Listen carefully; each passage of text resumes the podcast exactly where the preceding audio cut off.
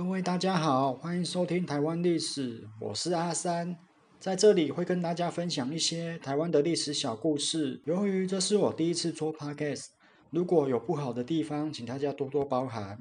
每次分享的故事也会制作成图文部落格，有兴趣的朋友可以前去观看。本来这个星期应该是要做清代四大奇案的，不过阿三最近发现了一部好到不行的戏剧。所以先插队一下，一定要先推荐给大家。这部戏剧就是由吴康仁跟温贞菱演出的《斯卡罗》。这部剧已经在八月十五号的公视播出，公视播出的时间是每个礼拜六九点到十一点。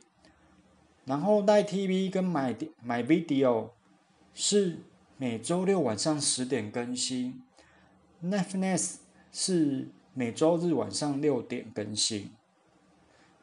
这部剧改编自陈耀昌所撰写的长篇历史小说《傀儡花》，主要是描述原住民闽南人、客家人和西方族群之间的冲突、协调及发展。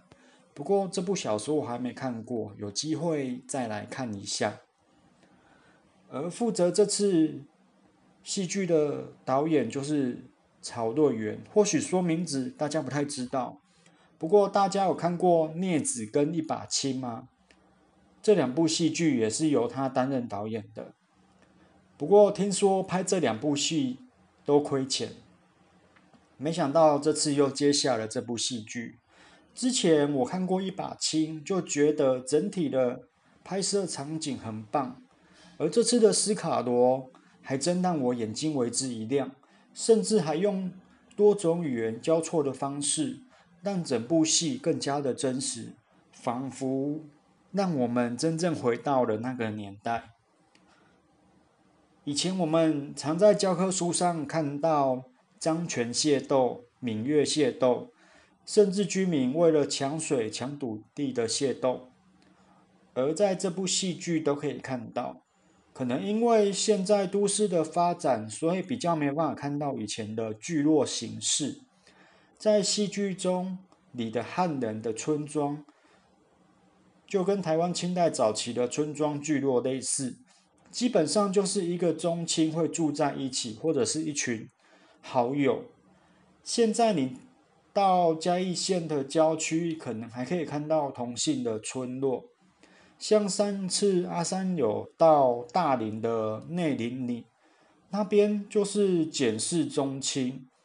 你可能在在那里喊简先生有你的快递，会有好几个人开门。我们来讲解一下斯卡罗是什么。这是一个由台湾原住民集结而成的贵族群体，主要是以卑南族为首，里面包含的排湾族、阿美族所建立的封镇政权。领土就在现在的恒春半岛一带，包含现在的台东、太麻里、金轮、大鸟、屏东的恒春、满洲、车城，在当时称这里为蓝桥。全盛时期有十八个社。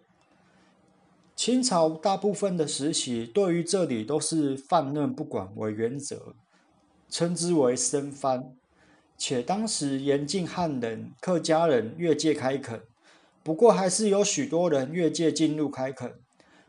他们向斯卡罗居民承租土地，而交付租金通常是以牛、猪或物品之类的东西。另外，越界开垦的很多都是单身汉，也大量与原住民的子女结婚或入赘，生出来的后代被称之为偷行啊或偷还呐。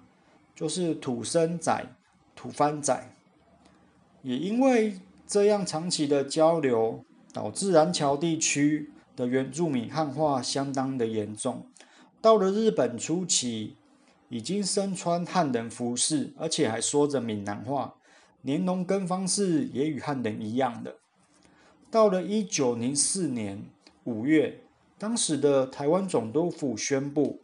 将恒春地区的斯卡罗各族全部划入普通行政区，视为熟番，也就是已经开化的生番，和汉人一样施行法治。列为行政区后，汉人就可以进出山区开垦，也导致原住民和闽南人之间的租佃关系消失了，也迫使这些原住民只能靠自己为生。某些原住民无法接受这样的结果，就带领了部分的族人往花东地区迁移。我们来讲讲在这南桥地区曾发生的。罗发号事件跟牡丹社事件，在一八六七年的三月十二号，有一艘从中国广州开往满满洲的货船，在途经台湾海峡的时候，遭到了风浪，飘到了现在的恒春外海，触礁沉没。十四名船员在垦丁的社顶一带登陆上岸，由于误闯了。龟子绿色的领地被误认为侵略者，惨遭原住民杀害。十四名人之中，只有一个中国籍的水手逃出了，跑到了高雄一带，向当地的官府报案。由于这里当时是属于生番的地区，官员以不是清朝领土为由，不愿受理此事。于是美国决定。自行处理。